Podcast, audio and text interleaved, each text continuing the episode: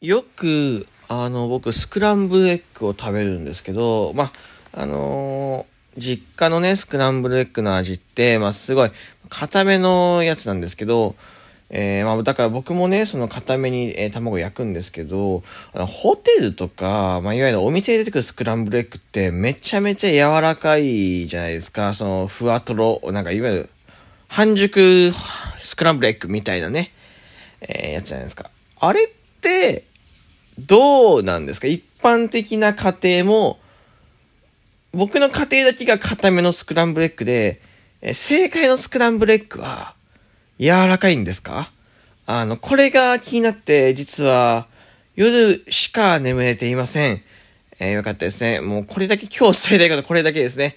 えー、この謎をね、本当解きたいので、よかったら皆さんお便りで、絶対、あの、よかったらもうお便りで送ってください。お便りないところ成立しないので、お便りで送ってくださいね。え皆さんのお家、えスクランブルエッグどうやって作りますか？ふわとろですか？それとも固めですか？えー、僕の家は固めです。むしろ固めしか知らないんですけど、ホテルとか行くと絶対に半熟の、えスクランブルエッグが出てきますね。えー、ご飯食べ行っても半熟のスクランブルエッグ。ただ僕は人の家の、えー、スクランブルエッグを食べたことがないのでわかんないので、スクランブルエッグ、について僕に教えてください。よろしくお願いいたします。今日伝えたいことはそれだけ。みんな、本当に、あの、うん、これガチで気になってますよかったら教えてください。じゃあ、みんなバイバイ。